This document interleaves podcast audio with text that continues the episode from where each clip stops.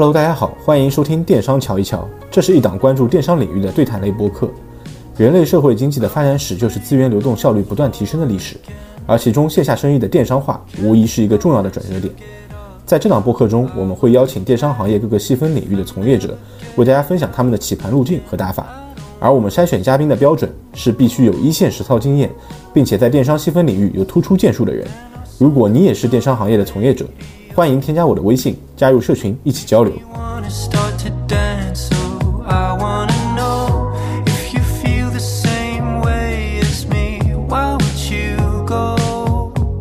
今天这期邀请的嘉宾是 Joy，借着李佳琦跟刘润的案例，我们会对比来聊一聊对翻车事件的评价与思考，个人品牌危机公关的正确姿态，以及 IP 成长的三个关键阶段。当你长得越来越大时，如何处理好自己跟基本盘的关系？希望对你有所启发。我先说一下今天那个播客的一个一个开头，就是我觉得最近整个 Q 四就是不太太平，然后会看到很多超级头部 IP 的翻车。然后最开始特别受关注的是那个 Lisa 嘛，但是我觉得 Lisa 明星毕竟离我们比较远，然后比较近的是李佳琦跟刘润老师，加上我自己是做内容的，其实我在看到这些翻车的事情的时候，内心是比较复杂的。呃，一方面觉得哦，他们比如说面对用户呀，或者说面对自己的客户，然后做了一些不太好的事情，当然是值得批评的。但是你自己作为一个这个行业里的人，你知道，像他们能够有现在的这种成就跟积累，其实是非常非常难的一件事情。与此同时，还会想到说啊，那自己的事业怎么办？特别像我自己做博主的话，我不知道其他的博主怎么样，但是我经常会有一种翻车幻想。就是我总是会想说，哎，虽然现在，特别是每次你可能做了一个呃影响力比较大的爆款了之后，然后就会涌进来很多不一样的评论。所以像博主这个工作的话，就是或者说做 IP 这件事情吧，他做的是一个影响力的生意。然后呢，他有一个悖论，就是当你的影响力一直在往上走、往上走的时候，与此同时，你翻车的风险也在变得越来越大、越来越大。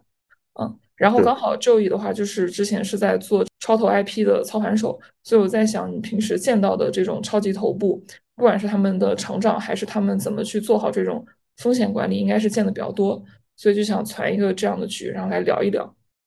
嗯，Hello，各位听众，大家好，很高兴受 Dora 的邀请，今天来到内容商业周刊。然后我叫 Joey，然后我之前的话曾经有过一段大厂的经历，可能和今天的主题还比较相关。啊，我之前在字节的话是负责明星名人超头部运营这一块内工作内容。然后之前的话主要是自己带过的有东方甄选、张兰、柴碧云、李纯 Nick 啊等等，类似于这样比较靠近头部的商业达人和明星。然后呢，在字节有过一年多的经历之后，现在自己出来创业。然后在创业的过程中呢，也涉及到一些和达人的合作。所以对于今天要聊的内容呢，其实过去自己有过一些真实的体感啊，包括从今天看到李佳琦和刘润的一些事件，也有一些想和 Dora 探讨的地方。嗯，哎，你能不能一句话说一下，就是做这个超头 IP 的运营最难的地方是什么？啊，我觉得。最难的有两个点，第一个是筛选合适的达人，第二个是提供情绪价值。哦，这个筛选是啥意思？是要避免他有一天会翻车吗？还是怎么样？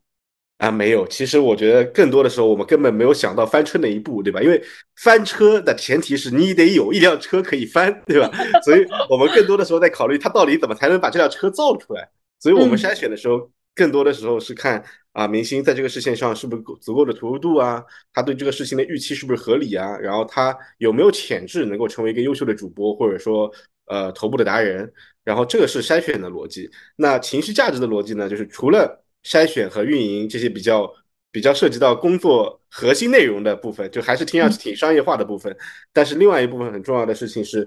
呃，做 IP 也好，做内容也好，它本身是一个有充满了随机性的事情，也充满了不确定性的事情。尤其在抖音这种流量分配啊比较卷的地方，那很多达人他们在起盘的过程中，或者哪怕已经成为了头部，经常会遇到一些低谷啊，或者说翻车。那你这个时候怎么去给他们提供情绪价值，让他们充满信心继续往前走，而不要说妈的我不播了，对吧？然后我就去拍电影、去看演唱会去了，我再告别了抖音，告别了公众视野。那其实对于我们来说，那我完不成我的 KPI，对吧？对于平台来说，也损失了一个非常优质的创作者，所以这个情绪价值也是很重要的。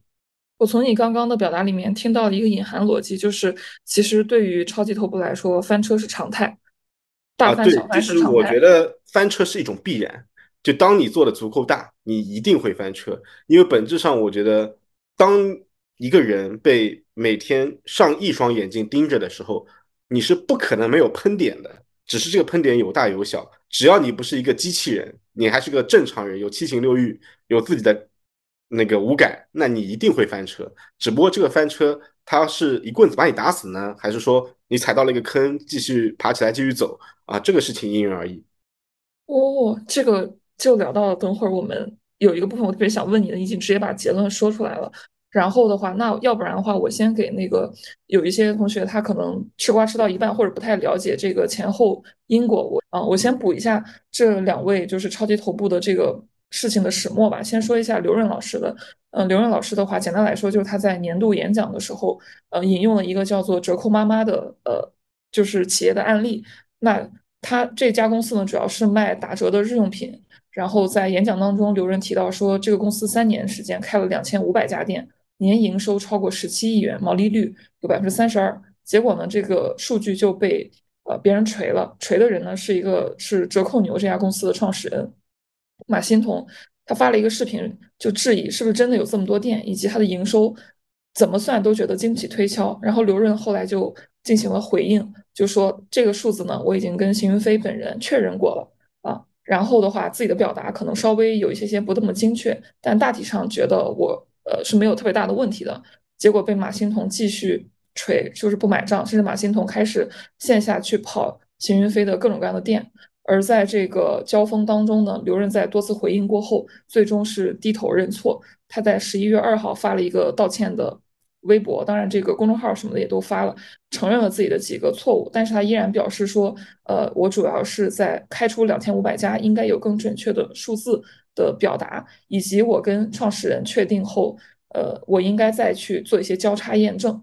但是我发现一个很有意思的现象哈，就是呃，就是垂流润的这个马欣彤，嗯，他在抖音上的那个数据，在我看来，就是其实不算是特别大的影响力，就只有三万赞。但我不知道为什么现在好像不管我在公众号还是在抖音上，就看到了非常多的在质疑。就就是刘润的这个事情，就他的真实的影响力，呃，我还是挺意外的。另外一个再说一下李佳琦，呃，李佳琦最开始的这个事情大家都知道了，就是刷屏级的所谓的，现在被大家叫做花西子事变。这个故事线又发生了很多新的角色，比如被京东跟大小杨在直播间围剿，说他呃垄断价格，然后这个是中间的一系列的撕扯，在这边就先不展开了。啊，然后的话呢，后面又发现有知名的打假人王海发布视频，他就说李佳琦直播间卖的和田玉是假货。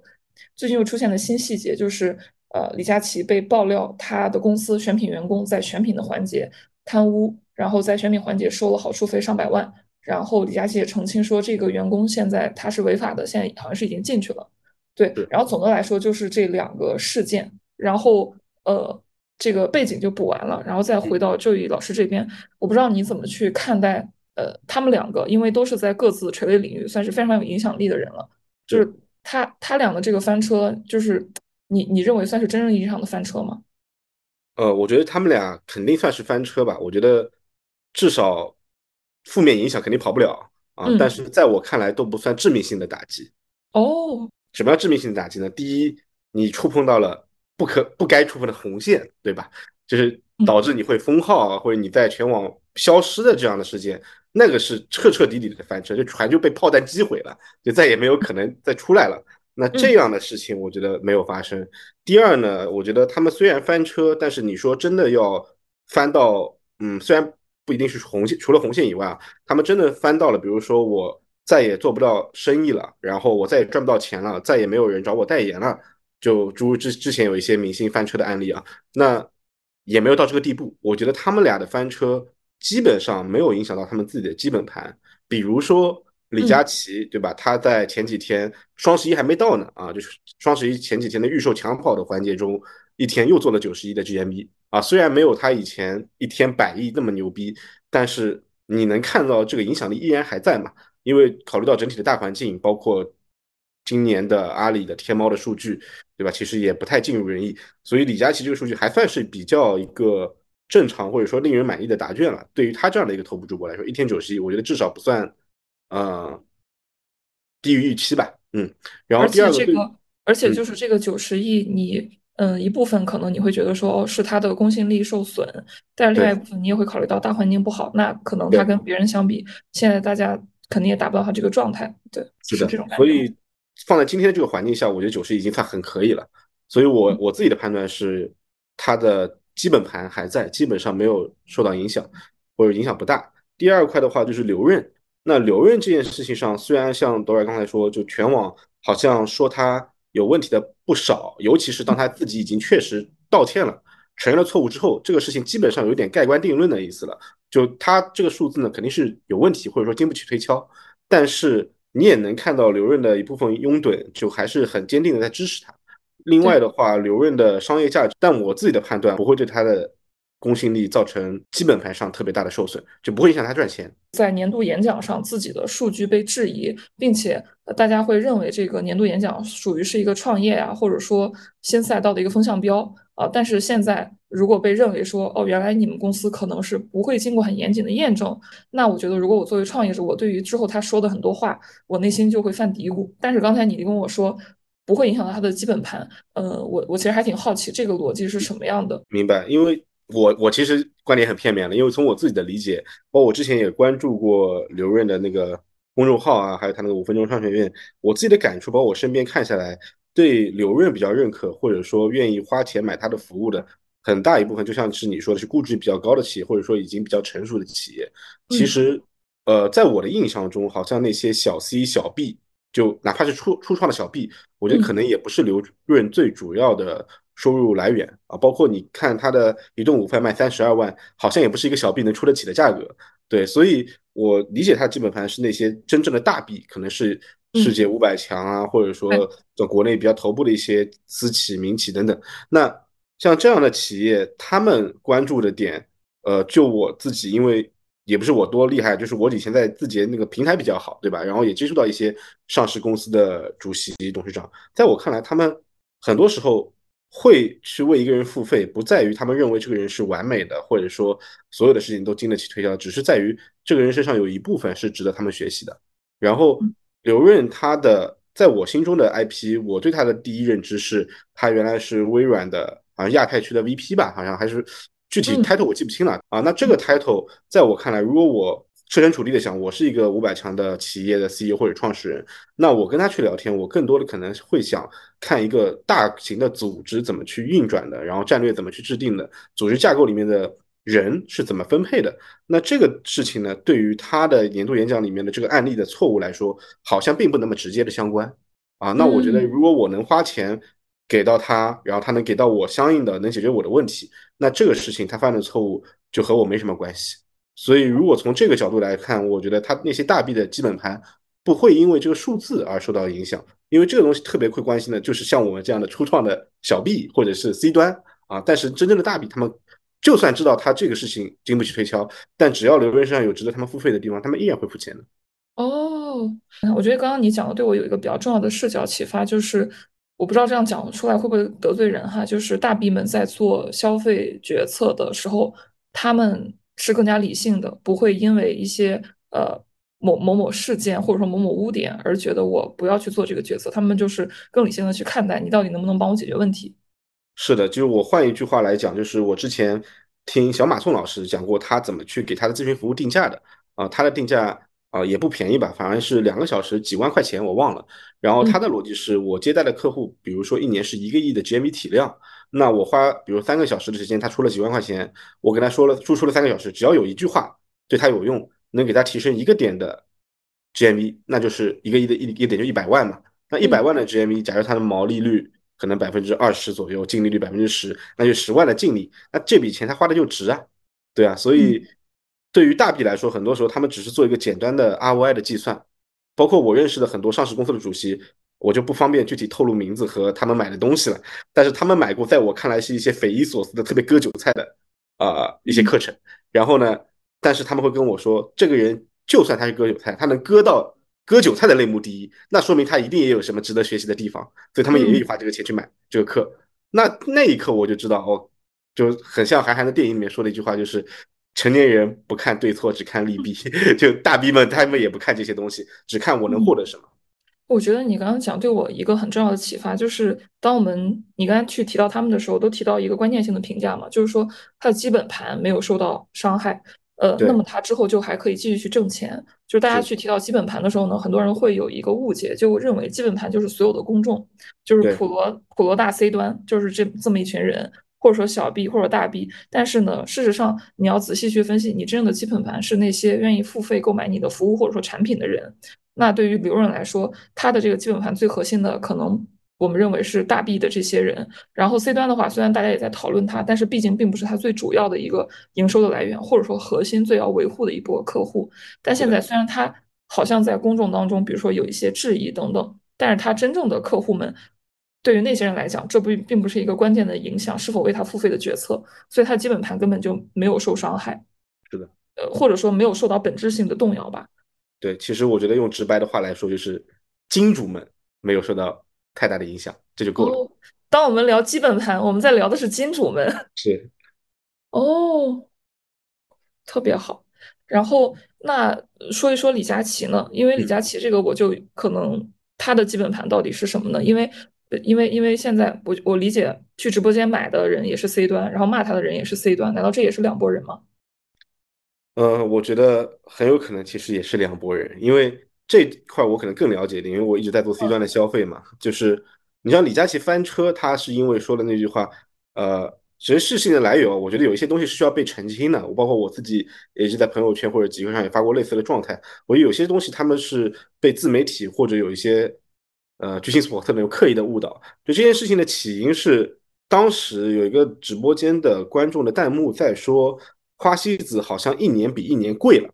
然后说怎么一直在涨价，所以李佳琦的说他的回应第一句话是哪里涨价了啊？这么多年一直是七十九元，然后好多人第二个就是他们算克重的时候一直是拿一支眉笔去算七十九元的，但其实他是卖一支眉笔送三支替换装，所以算下来理论上应该是降约等于四支眉笔吧？哦，七十九四支，那么一支是二十块啊？对，所以你就觉得还好嘛？所以很多是刻意误导。那这个事情的导火索在于那个人他说了一句，他问了一句什么？每年都在涨价，但事实上这个事情是错误的，他确实没有涨价。所以李佳琦上来的第一句话，他是否定那个人对事实的歪曲，就哪里涨价了？这么多年一直是这个价格，好吧？那后面当然他那个情绪上来了之后，说了很多我也觉得不太合时宜的话啊，那个确实没得洗。但是我觉为什么觉得这个东西不影响他的基本盘呢？首先。这些人，比如喷花西子很贵的人，他们肯定不是花西子的用户，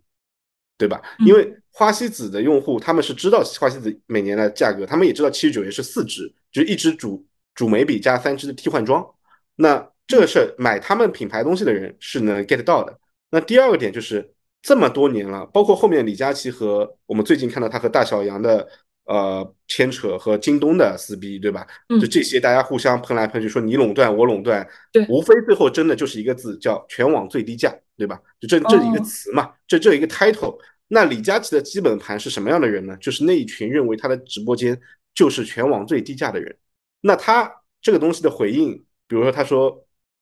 打工人怎么怎么样，有没有努力？确实，我听着也挺刺耳的。因为我自己也打工过，对吧？我觉得不是我不努力啊，我靠，是实在是，对吧？就心有余而力不足。但是，就是这件事情会不会影响他直播间卖的东西仍然是全网最低价呢？不会。而且从品牌方的角度来说，我会我会很喜欢李佳琦。为什么？他经历了这样的打击，经历了这样的挫折之后，人家没停播啊，然后继续播，不管你弹幕怎么喷，我就继续播。我要完成我对品牌方的履约，对吧？那很多人说，哎，他签了合同，他不播会违约。呃，首先这些人都肯定没有做过品牌方。你要知道，品牌方和这种大主播、超头部主播签的合同里面，百分之九十九吧都是弱势方啊，除非一些特别有品牌力的品牌。那第二呢，他的履约也不是说限定，只要你，比如他肯定不会限定是某一场要做到多少的 GMV，他可能是今年帮你做到多少，或者呃半年内、几个月内帮你做到多少。所以他后面一段时间他是可以停播的，他可以不用去短时间内去顶这个炮火。被人喷得很惨去卖，但他为了履约，我觉得这个事情还是挺爱岗敬业的，在我看来。然后，所以作为品牌方，我觉得也依然愿意和李佳琦合作。第三点，你像李佳琦的公司一年的流水大几百亿吧，就是往少了说，大几百亿肯定是有的。然后他是这个公司的董事长，一个大宅大几百亿的公公司的董事长，天天坐在直播前、直播镜头前做着销售员的活，是我，我早他妈崩溃了。但是李佳琦还在那边播，然后他有一段时时间说了一句话，后面也被拿出来鞭尸，在反复的喷，就说：“哎，其实我真的不想坐在这里，然后但是为了你们，我还要播。”为了我的团队，我还要播。很多人喷他矫情，说你一天播了，比如你一天播一百个亿，你能赚大几个亿的利润。我靠，是我，我肯定玩了命的播。但是我特别能理解李佳琦，他早就财富自由了。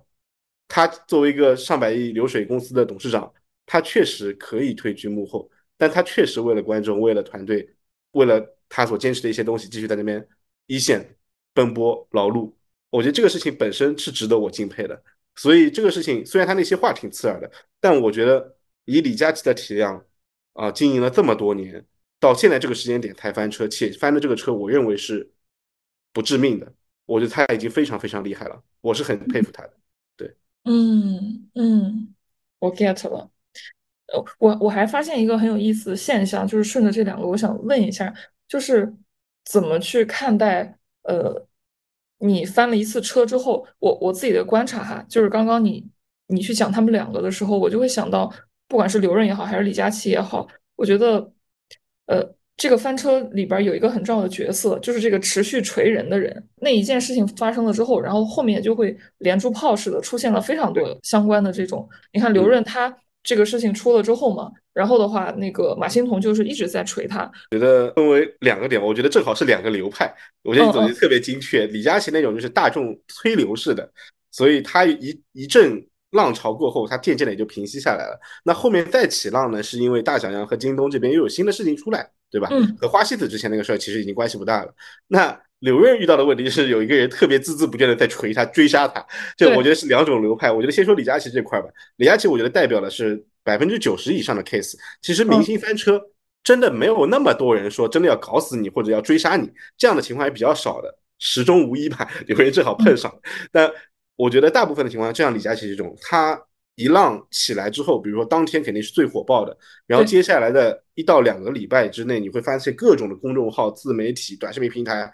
全部铺天盖地的在对李佳琦这件事情进行二创，对吧？就是各路人马的评价、鬼畜什么全都上。那这个事情在我看来是一个大众传播的必然规律，对吧？因为最火的事情它就最有传播力。那坦白来说，你作为一个。短视频的博主，你在选题的时候也一定会考虑当下的热点是什么，对吧？那大家不就喜欢吃瓜吗？今天我，比如作为我自己，我平时如果发短视频，举个例子，我不蹭热点，我不聊李佳琦，我就讲，我就讲怎么做直播，那可能他这条基础播放量可能有一万左右，那我一聊李佳琦，我的基础播放量变成了三十万、五十万，那这种利益驱使下，我一定会继续去聊他，并且把他聊到没有榨榨干、吃干抹净为止，对吧？这件事情本身，你说很多人都说，哎，会喷一些 UP 主，就很多观众会喷 UP 主说蹭流量，对吧？比如说马欣彤这种，他说你蹭流量，但其实我不知道蹭流量有什么值得被喷的。就 蹭流量这个事情，为什么不能蹭呢？他犯法了吗？他违背道德了吗？我觉得都没有啊。那都没有的情况下，为什么不能蹭呢？那你如果觉得蹭流量不对，那你最好的抵制方式就不要点开这个 APP，不要点开这个视频，对吧？拿脚去投票。就像我们天天说，这个电影院里面放的是烂片，对吧？为什么年年都在有烂片？郭敬明拍的电影烂到极致，为什么还在有人买单？那你用脚投票嘛，你别去买那张电影票，大家都不买，他不就歇逼了吗？郭敬明现在拍完电影，他也不出新电影了，因为他之前的绝技歇逼了，对吧？那用脚投票是最合理的。那如果你真的觉得测流量有问题，那就不要点开聊李佳李佳琦聊刘润的视频。那当大家都不去聊的时候，那不就自然就偃旗息鼓了？所以我觉得这个事情是符合大众传播规律的，所以我觉得没什么好说的。一般来说，我们看 PR 的舆情风波，正常的从低到高到平息，它也是符符合一个正态分布的曲线的。基本上我们看舆情的偃旗息鼓，从爆发到销声匿迹，开始到趋于平静，一般就两个礼拜左右。所以互联网的记忆呢，不是说没有，但确实也比较短暂。一般两个礼拜之后，如果没有新的事情，它就演演下去了。那刘润这个事情就比较特殊，但不好意思，那我举一下手啊，老师，就是但是像，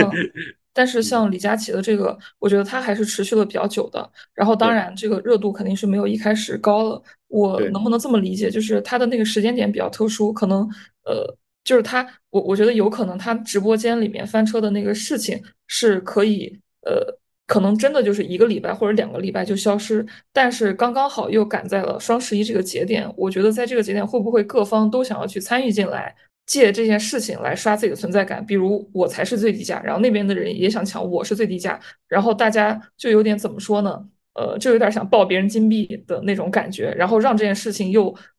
各方的力量，然后又让他被推了很多，你觉得会有这样的情况吗？我觉得百分百是有的，就是像你说的，可能我说正常的 PR 舆情两周左右，但李佳琦这个确实延长了更延续了更长的时间。我觉得我自己看来主主要有核心三点啊，第一个点就是李佳琦他还不像普通的娱乐明星，比如说我们以前看罗志祥对吧？他离钱比较远，说白了就是没有那么多的品牌方和这个人有瓜葛，可能就和他代言的那些那是少数。但是李佳琦这个事儿，第一离钱太近了。花西子是个国货品牌，它被人锤了之后，你看到抖音上第二天爆出来的全是蜂花，然后鸿鸿星尔克，然后什么雕牌全一起上，大家组了各种各样的九七十九块钱套组去蹭这波流量，而且直播间金币了，对啊，就泼天的富贵对吧？我得接住啊，那泼天的富贵，当然他们做的也没错，我没有抨击他们的意思，但这个事离钱太近了，他们做了这样的引流款之后，和李佳琦扯上的关系，直播间就爆了，然后就卖的很好，所以这个事情。商家们推波助澜的第一波，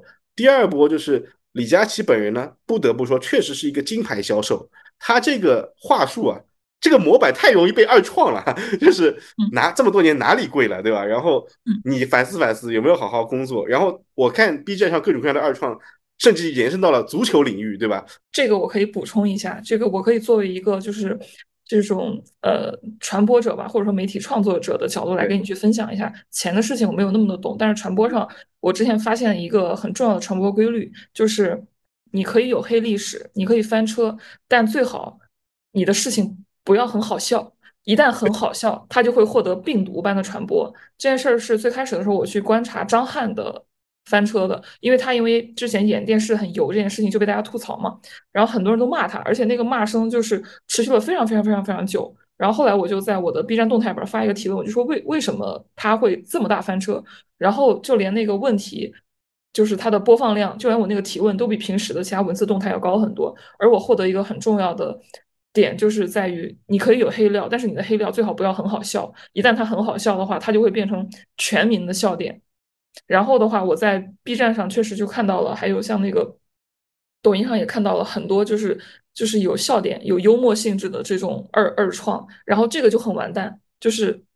它太好笑了，就一定会变得越来越多人去讨论它。对，当它变成一个梗的时候，它的传播力就变成了病毒式的爆发式增长。是的，是的，是的。我看李佳琦那个，就是我在 B 站上看到最离谱的是，因为最近那个英超的曼联这支球队，他的战绩不佳嘛，然后。他甚至有很多运动系的博主就跟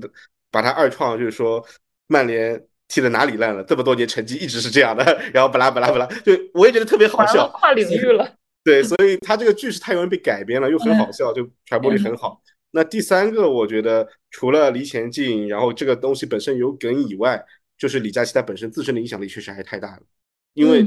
他在全网是就带货主播里面是断崖式的第一。辛巴和老罗最牛的时候，他一场能带到十个亿，就已经算很屌、很屌、很屌了。包括最近那个辛巴带那个慕斯的床垫，对吧？他又破纪录，怎么怎么样？但李佳琦他闭着眼睛都是一场一百亿啊，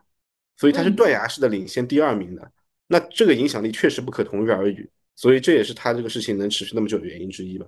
嗯，哦，你刚刚在讲的时候，我突然间领悟到一件事，就是一个翻车。它为什么能造成很大的影响力？其实我我粗我粗糙进行一个概括，就是刘润老师虽然他比较出名，但他其实还是在商业领域，对的一个垂类的潮头 IP。但是李佳琦其实是已经做到了一个全民级的，就是非常广泛的全民级的一个 IP。那全民级的他的这种翻车逻辑，就是大家都去喷他，就不太会说有一个人追他，就是。很明显怎么样？但是垂类的 IP，如果他想要翻出一个很大规模的效果，就最好有一个人像那个勺子杀人狂一样，就是一直追着他，追着他打，追着他打，就是不依不饶，直到最后这个事情慢慢从垂类慢慢不停的扩散到相关的泛领域。对，然后我突然想到一点，我再补充一点，我觉得李佳琦和刘润虽然都是翻车，但是他们有一个，我觉得还有一个很大的区分度，就是在于翻车的原因对于公众情绪的调动不一样。就李佳琦这个事情的翻车，在这样一个比较敏感的时期，大家可能呃工作啊态度啊都比较偏躺平的状态下，然后你去说了一句你你赚不到钱是因为别你工作自己不努力，确实这个和太多的人的情绪引起了共鸣，所以就爆炸了，就反向的共鸣啊！就我已经很苦很累很遭罪，然后还赚不到钱，你还来嘲讽我赚不到钱是因为你自己的问题，那我就觉得特别的何不食肉糜这种感觉。那刘润他虽然翻车，但是他是商业逻辑上的错误，这件事本身相关的人他确实没有那么大众情绪，那我觉得这个也是传播度有大有小的一个很核心的原因之一吧。嗯嗯，对。哦，我觉得在这里边听到了很多关键的角色，一个是最开始我们提到所谓的基本盘，也就是你的金主们到底是谁，然后这件事儿会决定，就是，呃，就翻车事件而言，有很多个角色，首先是这个站在风暴中心的那个 IP 本人，你到底是一个全民级影响力的人，还是一个垂类影响力的人？然后第二个是你的基本盘，也就是你的金主到底是谁？呃。它决定了你这个翻车后到底还能不能继续存活。只要你没有伤害跟金主之间的关系，那你就还能活。呃，但是无非是这个公众的舆论啊，需要一些时间修复。呃，然后第三个部分的话，就是传播者又是谁？然后的话，像刚才你说的李佳琦的事情里面，传播者他们就是也确实是互联网最主要的传播人群。但是刘润老师这个事儿里边的传播者，我理解可能还是需要一些工作经验，甚至说已经至少在创业的这样的人。然后他们，但这些人其实在整个传播场里面是相对呃比较冷静一点，或者说比较沉默的一群人。对他们也是人群的一小一小部分吧，只是小众人群。嗯嗯，这也解释了为什么你觉得马欣彤他一条视频只有三万赞。但是好像在你身边有特别多的声音，包括在我身边有特别多的声音，在关注和讨论这件事情。因为他的三万赞，就抖音的爆款视频，它的赞播比可能是一比三十到一比五十之间，我就往少了算吧，一比三十，那三万赞可能有九百万的播放。但这九百万人群放在整个商业兴趣人群和创业者当中，就是一个很大的覆盖人群了。但是李佳琦那个曝光量只是在十四亿人口里面去覆盖的。所以，对于我们身边来说，可能因为我们自己都算是呃独立创业者，或者说呃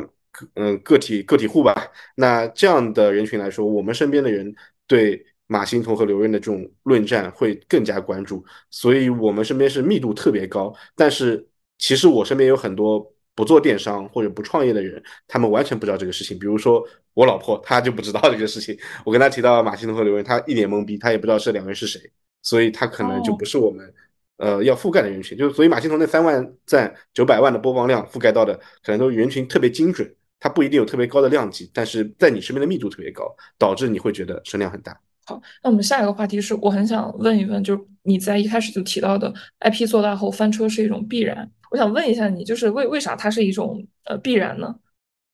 因为我觉得，我觉得如果一个 IP 不翻车啊，只有两种情况，第一种就是。你还不够大，就是你做的还不够大，关注你的人不够多啊。虽然你有一些值得被公众讨论的呃舆论点，或者说你其实已经翻了车，但是没有破圈，所以你也就安然无事。然后第二个就是你没有七情六欲，你是个机器人。但我觉得这个不可能嘛，所以我觉得只要是个正常人，他做的影响力足够大的情况下，翻车是迟早的事情。什么样的事情都能翻车，在你各种意想不到的角度和在你各种意想不到的场景。比如说李佳琦这个事情，我觉得他已经红了这么多年了，并且成为超头部断崖式的领先这么多年了，到现在为止才翻过第一次车，而且他这个翻车，你说他有真的业务上的逻辑硬伤吗？也没有，不涉及，他只是情绪上的波动导致他说出了不太适不的不合时宜的话啊，比较伤人，比较伤害公众的情绪。但是这个事情你觉得可以避免吗？我觉得真的非常非常难，除非激流勇退。啊，我觉得可能或许可以退居幕后到二线不出镜。那除此以外，我其实很难想到特别好的方法。但是刘润和李佳琦呢，确实有区别。因为李佳琦在我看来是情绪的失控啊，我觉得人的正常情感都有。但刘润老师这个事情，呃，我觉得更多的时候是一种工作失误啊，确实工作失误。就我怎么说呢？可能会被喷嘛，就是确实不专业。就是他那些数字放在就我一个。小小 B 吧，小 B 还或者小 C，我看着都觉得瘆得慌。就是两千五百家门店，十七亿的 GMV，然后做到了三十二的毛利，那你其实如果稍微对零售行业有一些认知的话，你可以看一下那些零售行业的呃消或者消费品牌的财报，你就会发现它要做到这样的一个毛利率是非常非常难的，尤其是这这几乎是不可能的事情，尤其是在折扣赛道这样一个本身毛利空间就不大的一个渠道。我看到刘润老师那个 case 的时候，我会。觉得就是对我来讲，警醒作用还是蛮大的。就是我为你背书，然后我被你背刺了。那像我们只要一直在公共平台上去输出，为了能够持续的做出大家愿意看的好的内容，你要涉猎的这个范围其实是持续的会越来越新、越来越广泛的。那你一定会触及到一个领域，要么是一些人，要么是一些品牌，要么是一些内幕，你是不太了解的。避免真正意义上的翻车，有一个特别重要的事情是谨慎的挑选你要跟谁站在一块儿。这个其实是很难的。还有一个就是，我会觉得作为一个 IP，你最后成长到一定阶段，你要一定要接受自己的有限性。也就是说，有些话题你确实是不要去碰的。对我来说，成本最低，或者对 IP 来说成本最低的方法就是做自己啊，就是尽量的真诚啊，让大家平时看到了你和翻车的时候的你，尽量是一个人啊，不要是面具被拆穿，那你就玩完了，对吧？你平时装的很好，然后突然别人。哎，拆穿你发现你是个伪君子，那这个时候你几乎没有翻盘的余地。即使你最亲近的拥趸，他们也会啊离开你，并且踩的最狠的可能是他们，因为他们自己的情感受到了最大的伤害。那我觉得第一就是你要尽量的真诚，就平时展现你真实的呃样子，只不过是把长板放到最长，对吧？然后把你最令人喜欢的一面去展现出来。第二点呢，就是我觉得挨骂的姿势很重要，对吧？我以前小时候看那个。古惑仔啊，那个亮坤的反派有一句台词，我觉得印象还挺深的：有错就要认，挨打要立正。就是我觉得，比如说啊，马欣桐他自己在锤刘润和呃邢云飞的同时，他也被别人锤。那他的姿态，我觉得就是一个非常有意思的姿态了。驴打滚，我形容为 就是别人喷他，他马上道歉。就是说，一开始他说的是两千七百家门店，他说我对我确实说错了，是两千五百家门店，我不应该。那个说错刘润老师当时的原话，然后我道歉，然后马上低头对着镜头鞠一躬，对吧？然后说完我道完歉之后，但是他们也应该道歉，继续吹，对吧？我觉得这样的方式就很好，因为你自己的姿姿态摆的足够低，你躺平在地上了，别人就没法把你打倒嘛。那对于很多 IP 来说，很多的最优公关策略，在我看来，其实有时候就是一句话，就是挨打要立正，就是你如果真的有错，那你就早点承认错误。然后真诚的承认错误，比避重就轻的承认错误要来的更好。就公众，嗯，他们，当你已经自己喷自己喷的体无完肤的时候，他们也就懒得喷你了。嗯，对，我觉得大概率是这样。嗯，你刚刚说的平时要真诚，要做自己，其实这是我们我们做博主的时候会经常特别多听听到的一个建议。然后包括后面你说也很合理，但我其实还是挺想。就是我挺疑惑的，那到底要做到什么样的程度才算是做自己呢？我，然后你之前不是带过那个东方甄选还有张兰，我挺好奇，那你去经营他们的时候，你是你会怎么样让他们去呈现这一面呢？呃，我觉得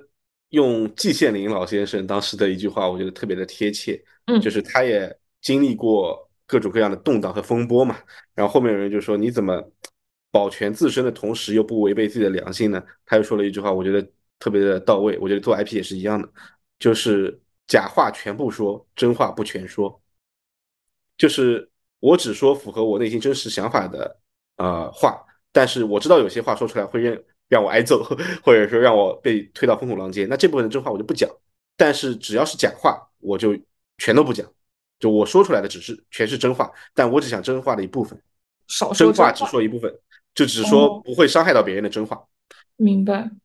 我其实会有一个没有写在策划里，但我刚刚很想问你的问题，嗯，就是我觉得我在跟 Joey 跟你去交流的过程当中，我非常明确的感知到了这样的一个信息，就是首先搞清楚你的基本盘是谁，以及维护好你跟基本盘之间的关系。而基本盘这件事儿似乎也是一个 IP，它从小就从零涨涨到一，然后涨到一万那么大过程当中，就好好好像是最重要的一件事儿。我我想知道，就是你在去做这个超投 IP 运营的过程当中，就是 IP 它在成长的过程当中，它不同。可能它跟基本盘的关系会分为哪几个阶段，以及它该怎么去处理这些事情？嗯，我觉得其实从我们来看的话，大致可以分为以下几个阶段。第一阶段的话，就是你得先清楚你最长的长板是什么。比如说，你是一个我以前操盘过的达人，比如说你是个服饰类的达人啊，那你最擅长的东西是潮流服饰，因为你自己是个潮牌的主理人，你自己对这上面有很多的钻研和经验。那我们建议你起步最好就是做潮流服饰这个赛道。那什么时候你要开始去拓展类目？比如说你要开始再加上三 C 数码或者食品啊、生鲜、各户家庭这样的品，那我们一般建议就是你再做到垂类的头部。所以第一阶段就是做到垂类的赛道头部。比如说你做到潮流服饰的 top one，那这个时候你可能市场天花板就这么多，你已经吃到了你足够多的份额，那你要再去赚到更多的钱或者有更大的成长，那你就必须拓展你的内容和你的货盘。那这个时候可能是跨类目了。然后你去参加那个第二阶段就是成长期，增加你的类目，增加你的内容的受众。然后这两个阶段，我觉得本质上还是围绕在啊个人的专业技能背书，然后对于产品的理解上。因为我都是电商达人，我从电商的角度去讲。那泛锤的达人我就先不不聊了。然后第三阶段就是在你成为了一个跨类目的所谓的超头以以后，那你再要如何获得第一进一步的增长？第三阶段，我觉得可能就是个人魅力的释放吧，或者说个人经历的啊探索。就比如说那个时候，你已经不再局限于你要做内容，就是不再局限于完全做产品内容相关的视视频和输出了。你要聚更聚焦的可能是，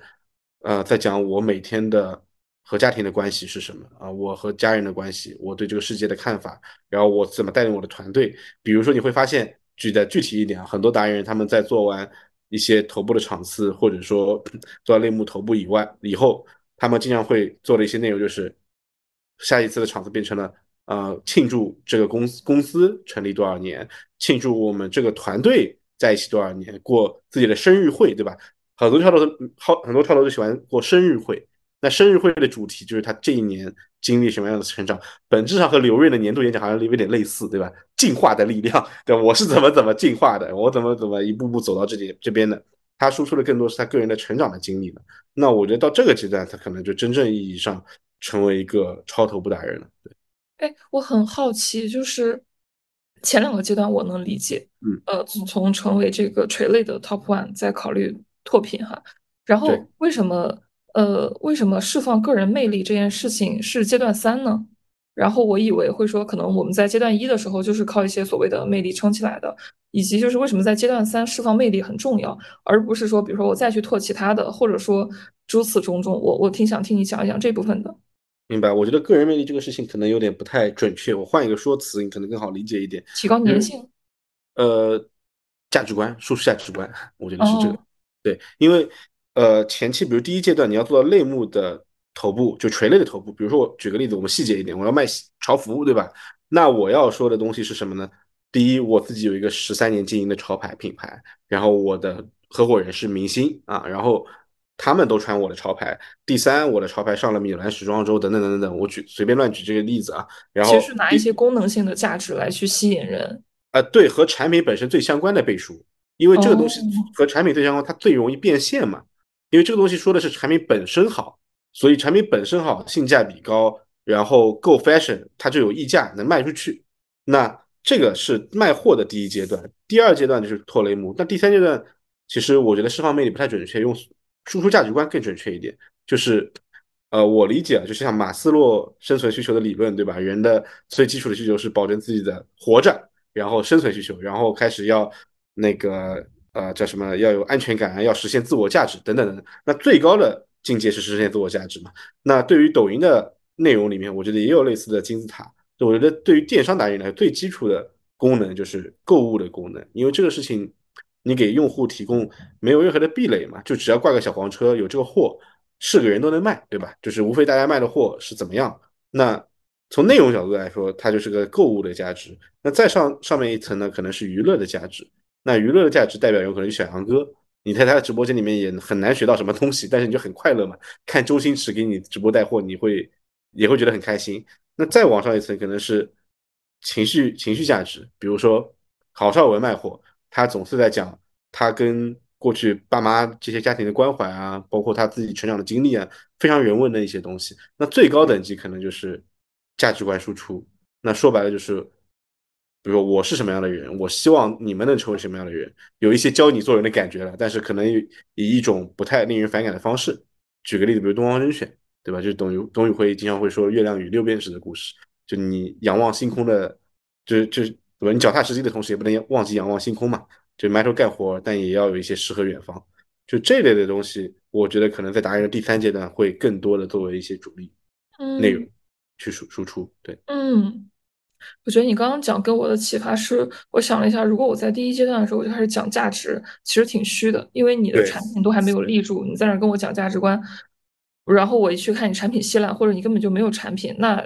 这个时候是落不住的。对，所以一开始的一个一个一个 IP 也好，或者一个达人也好，他起盘这件事情，他一定是先靠产品去起盘，就是让大家知道我这儿确实有好东西。但是当这个好东西已经慢慢立起来的时候，你想去让大家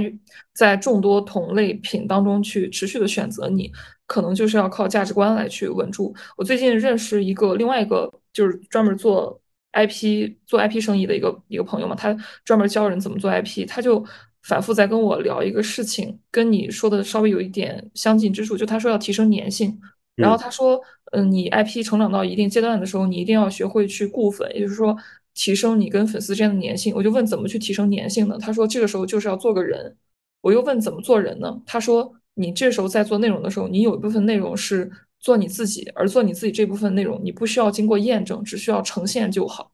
就是不应该在这个时候你做这些东西，不应该说看到啊数据不太行，或者说意识反馈不是很热烈，你就觉得我不再去呈现我的自我、我的感受，或者说我周围的这些关系了。你就是要放心大胆的去弄，因为通过这种方式把那些泛泛的因为功能来去购买你的人筛出来一波，就是真正认同你的人，也就是成为你的死忠粉。这个动作你一定要做，尤其是你大了之后就必须要做到最后的话，你的那些粉丝里边会有一小撮人，因为你呈现了更丰富立体的自己，而长期的忠实的 follow 你。那之后你不管你要是做产品的变现，还是说你要去转型做其他的事儿。都会有一大堆人去追追着你，然后这部分人是最有价值的一群人。嗯，对，因为我之前突然想到一句话，也是我之前经常会跟 IP 说的：做自己才能筛选到真正爱你的人。我觉得这个事情和谈恋爱是一样的，就如果你为了要，比如有个姑娘特别漂亮，你要去追求她，你伪装成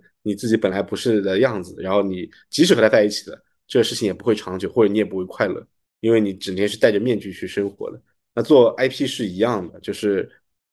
其实粉丝记住你的，往往不是因为你有多完美，而是你身上的那些小瑕疵，才能筛选到那些真正喜欢你的人。嗯，就是他们能够接受你的这些缺点，同时又能欣赏你的优点，就这部分的人粘性是最强的。优点是筛选不掉的人的，因为优点人人都喜欢，只有缺点才能筛选出最爱你的人。哇哦，我品一品。嗯。所以，但是很多人他在做公众表达，或者说的，就很多人在做 IP 的时候，他们会越来越少的去暴露自己的瑕疵，反而会越来越喜欢把自己往神坛上推。但这样做其实是很有风险的。是的，而且其实我自己不一不一定正确这个看法，但我觉得啊，刘润老师在真诚的道完歉之后，他的那些死忠粉可能会更粉他。我觉得大概率是这样的。因为他暴露了自己有瑕疵一面，他更像一个人了。嗯嗯，暴露自己的瑕疵，但依然觉得这个事情很难。你拿我自己做博主去打比方吧，我两年前的时候开始做，我觉得我那个时候其实是非常非常真诚的，是一种原生的真诚。嗯，呃，我对于这个职场的思考，我对于个人成长的思考，或者我对于这个世界的思考。我都会很直接的暴露出来，还有我自己的弱点。我那个时候上镜甚至是不开美颜的，对，就就是到那种程度。但是你到最后，你发现说，哇，有的人就会攻击你说，嗯，你长得很胖，或者说你痘不好看。然后呢，你偷偷的在滤镜上加了那个呃，加了滤镜，加了美颜了之后，你发现哦，没有人再去讲这个事情了。然后你就开始每一期都开始加上。呃，四十或者说六十的这个瘦脸滤镜，然后呢，你可能作为一个呃，比如说，因为我是个九五后嘛，那我作为一个九五后，我表达了一些我对这个世界的一些一些思考，或者说我对于家庭等等各方面的一些思考，然后有一些人会比较拥护你，另外一些人就会说，呃，哇，我觉得你这个人其实格局也不是很大，或者说他们会从各种角度去挑剔你嘛。然后慢慢的那些评论就会让我的表达变得越来越收缩，以至于有一个时间阶段，我每次拍视频的时候，我都感觉蛮痛苦的，因为我每次做内容的时候，我不再想着怎么样去做一期好看的内容，我的想法是我怎么样说别人才不会攻击我。嗯，对我，我就在很刻意的去不想去暴露自己的弱点，然后又过一个阶段，我觉得再这样下去，我可能没有办法再继续去做内容了，我必须要学会真诚。我就开始有意识的去想哪些东西可以暴露，哪些东西是不可以暴露的。那在这种筛选之中，我又认为它一定程度上又背离了真诚。然后呢，这是我最近会稍微有点拧巴的，就是我我还是挺想请教一下，就是如果说我们要学会做自己，要学会暴露瑕疵，但是你在公众表达其实不不太能完全的去弄，那哪些瑕疵是可以暴露的，还是还是说不要有这个意识呢？就是。挨骂就就就算了，我挺想问一问你的。其实我自己更倾向于挨骂就算了，因为比如说我自己也曾经发过一两个月的那个短视频嘛，然后其实真的有流量的视频，百分之九十都是骂你的呀，因为嗯呃这个扩大了破圈了嘛，就是你不破圈的时候看你的视频的全是亲戚朋友，对吧？然后呢，我自己有两句我特别喜欢的话，一个是潘乱讲的，就是他说。呃，这一句话很短，我把它作为我的手机壁纸，就是把坚持当做目的啊。这个事情我觉得在抖音上尤其适用，就是你不要先想这个事情能不能火，他做的到底有多好，你先想做这个事儿，你开不开心，能不能坚持九十天以上，这个事情我觉得比什么都重要。你把坚持当做你的第一目的。第二条，第二句话呢，也是我另外一个朋友讲的。然后他叫莫妮卡，然后莫妮卡讲了一句话，我觉得也特别好，就是他说带着必败的心态做抖音，你不要有任何的预期，你就想今天我只是为了表达我自己，我喜欢逼逼赖赖，对吧？发出抖音之后就不要想它会不会爆，不爆是应该的，爆了就天上掉馅饼了。所以这两句话同时加结合在一起，对吧？你带着必败的心态去做抖音，然后你把坚持当做目的，你会发现我管他呢，我我根本不 care 那些评论。我不看，不看就不会心情不好嘛。当然，我觉得这个是我的一家之言，因为我做 IP 没有成功过，对吧？还没有成功过。对，但是我觉得，我觉得，因为我和你的区别是你真的有一百万粉丝，如果我真的有一百万粉丝，可能我也不一定能做到这样。现在因为穷光蛋嘛，所以光脚无法穿鞋的可以乱讲。从你刚刚讲的不同阶段，你怎么去拆解理解就以这个 IP 的？嗯，我觉得我现在离职之后，可能刚过了四个月吧。在这个第一阶段呢，我想的其实就做好一件事情，就就一个是就是要做做出一个自己的作品啊。我觉得任何一个圈子里面只有两种人，第一种叫大佬，第二种叫舔狗。舔狗和大佬的区别就是你有没有拿得出手的作品。你有作品，你就是大佬；你没有作品，你只能是个舔狗。即使你这个圈子再高端，你自己没有，你认识都是上市公司主席，你也都是舔，你也就是舔狗。那对于我来说，上一阶段的作品可能是。呃，东方甄选、江南这我就不算了，就是因为参与度不够不够深，可能是柴碧云啊，可能是之前的一些案例。但是在这一阶段，我的第一个作品是什么？我觉得很重要。所以对于我来说，这个作品都首先它得有一定的知名度，其次我得深度参与，第三它得做成，它得成事儿。那对于我来说，第一阶段就不考虑太多的事情，就是找到一个相对来说有基本盘的 KA 啊，比如说有一些名气的 IP。让我帮他们去做增量也好啊，做新业务的起盘也好，把这个事儿做好了，我觉得这是我的第一阶段啊，这是由于 IP 在第一阶段。那第二阶段可能是，嗯，在圈子里面有按作品了之后，你可能再去签一些比较好的标的，然后把这个事儿给做大。第三阶段我觉得再说吧，我觉得能能过渡到第二阶段就已经很很不错很不错了，很牛逼了。对，但我觉得现在就一个事儿，就把自己的事儿做好，做出自己的第一个作品，嗯。明白，你能比如说具体的讲，就比如说在第二阶段，你的意思是，你的意思是我能就是，如果说把它换算成更具体的执行的话，你认为像 Joy 这个 IP，它应该可能找到一个企业或者说一个比较大的 IP，然后帮他去做，比如说电商维度的这种增长，然后让他做直播带货，然后卖了很多钱，然后达到一个比较好的数字，我能这么理解吗？可以，我觉得非常准确了已经。哦，因为我觉得我最强的能力可能是呃放大器，就是一个好的 IP，我能让它获得更高的增长，但是这个基础量可能越大越好。我觉得 for 这个播客收尾，你今天今天跟你去沟通，对我来讲有挺大的启发的一点，就是没有那么的害怕翻车这件事情了。对，因为我发现几件事儿哈，就是我总结下来最重要的几个启示。第一个的话是，呃，首先你要考虑到你的基本盘是谁，因为在骂你的人和你真正的金主可能不是同一群人。呃，你想要去搞定你的金主，最主要的其实是呃持续的提供你金主需要的价值，只要。他们想要付费购买的这个价值你还存在，这个优势你还有，并且你做的很不错，那么这个山就不会倒啊。对。然后第二个就是真正的翻车是什么呢？真正的翻车其实就是违背了这种真正的社会公序良俗，或者说踩了法律的红线啊。比如像之前薇娅她，我觉得她其实就是法律红线踩到了。是。然后社会公序良俗，李佳琦的这个表达当然伤害了大家的感情，但是他其实并没有真正的违背。这个社会大家普遍的道德观，对对，比如说有一些明星或者干嘛，他们呃出轨或者说背叛家人，甚至说吸毒，我觉得这种就是违法或者说违背了社社会公认的这种道德底线了。是对，所以我觉得正常人的话应该是不会的。像李佳琦跟刘润他们都属于是这种。然后第三个的话，怎么去避免翻车？其实好像做到这件事儿也挺简单的。简单的意思就是。也不用那么苦心经营各种各样的人设，就做你自己就好了。然后，但是唯一重要的事儿，你是要对批评你真实面的那些评价要脱敏，就是你可以去展露一些你自己真实的瑕疵，是这些地方是没有必要遮掩。这当然会引来骂声，但是这也会让喜欢你的人更喜欢你，他们也会在你所谓落难的时候真正的就是为你说话，而这些瑕疵也不会触犯前面提到的这些底线。然后的话，嗯。然后对于有人骂你，然后你保持一个平常心就可以了。其实这样对，然后万一最后真的翻车了，那就刚才说的，就挨打要立正，然后真诚的去道歉，然后去做弥补，呃，然后保持好心态，就像刚才你说的，你会为他们去提供情绪价值，不要下牌桌，然后再接着继续重新修整、重新建设，其实就 OK。所以这件事儿，我现在觉得就没有那么的可怕了，它仍然是一个理性可控的范围。